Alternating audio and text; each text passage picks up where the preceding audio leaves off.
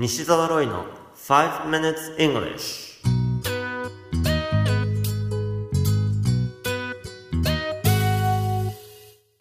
Good morning everyone. こんにちは。イングリッシュドクターの西澤ロイです。5 minutes English このコーナーは朝の5分間で気楽にそして楽しく英語のポイントを一つ学んでしまおうというコーナーです。毎回面白いもしくはびっくりするような海外のニュースをご紹介しておりますが今回のニュースはイギリスからです。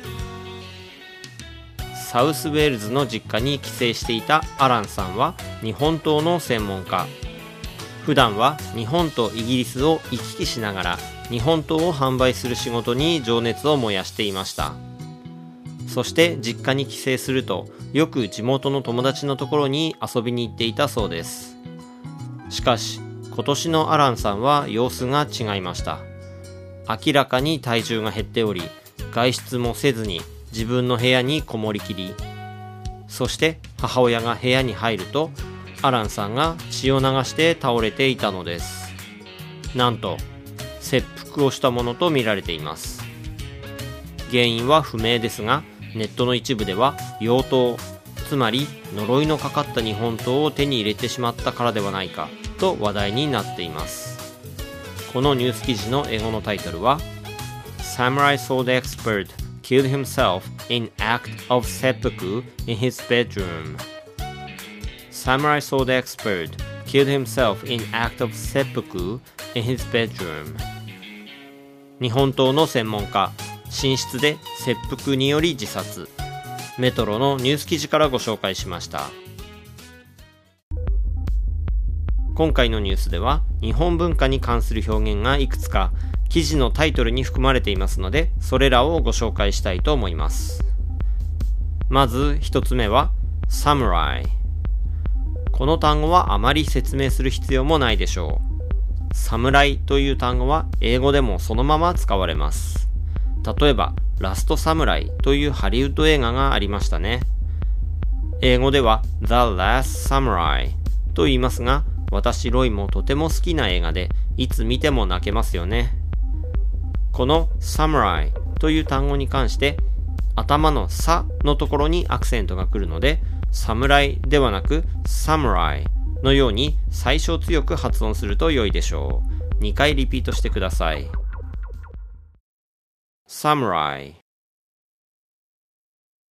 Samurai そして記事中には日本刀という形で登場しています。これは Samurai Sword と言います。Sword という単語はスペルは SWORD と書きます。このスペルを見てスウォードなのかと思ってしまう人もいるかもしれませんが sword ですね。カタカナでソードと言いますがそれに近いですね。こちらも2回リピートしてください。Samurai Sword Samurai Sword そしてもう一単語ありましたね先ほどのタイトルをもう一回読みますと Samurai sword expert killed himself in act of seppuku in his bedroom ということで切腹も英語でそのまま使うんですね私のイメージでは切腹よりもハラキリの方が表現としてはもっと一般的ではないかと思っています。なお今回のニュース記事では一番最後に What is seppuku という追記がなされています。その中で It can also be known as harakiri 腹切りとしても知られていると書かれていますね。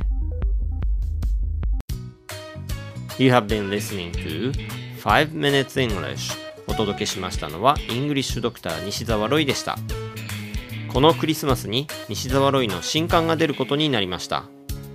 TOEIC という試験がありますよね。私は満点の990点を持っているんですが今回初の TOEIC 対策本を出版することになりました。タイトルは English Doctor の TOEIC LR テスト最強の根本対策 Part 1 and 2クリスマスに発売となりますのでぜひ書店でチェックしてみてくださいね。それではまた来週お会いしましょう。See you next week. Bye bye.